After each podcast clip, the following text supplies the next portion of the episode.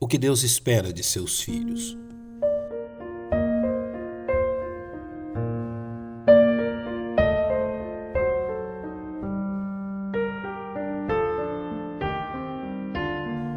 O leitor atento das Sagradas Escrituras encontra na primeira epístola do apóstolo João uma clara instrução quanto à necessidade da presença de evidências práticas do novo nascimento na vida daqueles que confessam a Jesus como seu único e suficiente Salvador.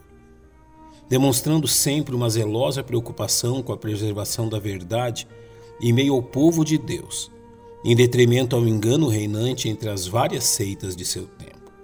O apóstolo trata de orientar seus filhos na fé, demonstrando-lhes a necessidade da presença de evidências específicas quanto ao cristianismo que praticavam, o que faremos bem em observar. Seguindo uma prática marcante em seus escritos, João reconhece que é na prática da vida diária que devemos encontrar as evidências que confirmam a verdadeira conversão daqueles que professam a fé no Salvador apontando-nos verdades que devem ser praticadas pelos crentes, como a obediência aos mandamentos de Jesus, a imitação do andar de Cristo, o amor aos cristãos e o poder resultante do novo nascimento.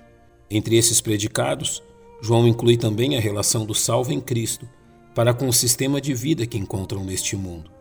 Não ameis o mundo, nem o que no mundo há. Se alguém ama o mundo, o amor do Pai não está nele. Para João, Todo aquele que voluntariamente se nega a afeiçoar-se às coisas deste mundo, declara através de sua prática de vida sua fé no Salvador.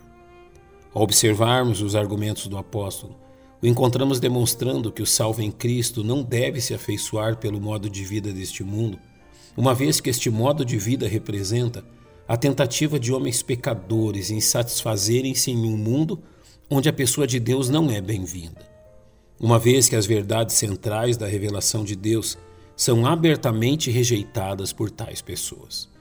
O sistema de vida mundano nega que o pecado seja a força motriz que move a raça humana.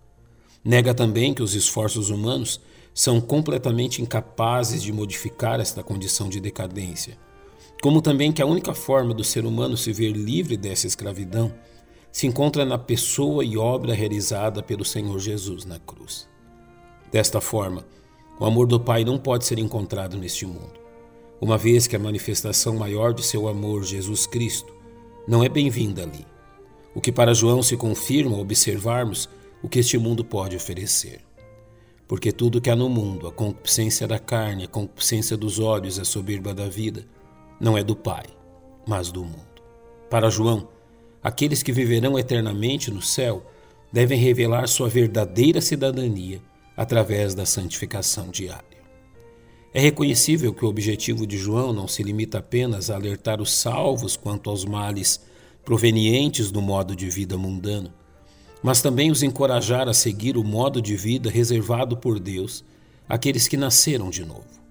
E o mundo passa, e a sua concupiscência, mas aquele que faz a vontade de Deus permanece para sempre.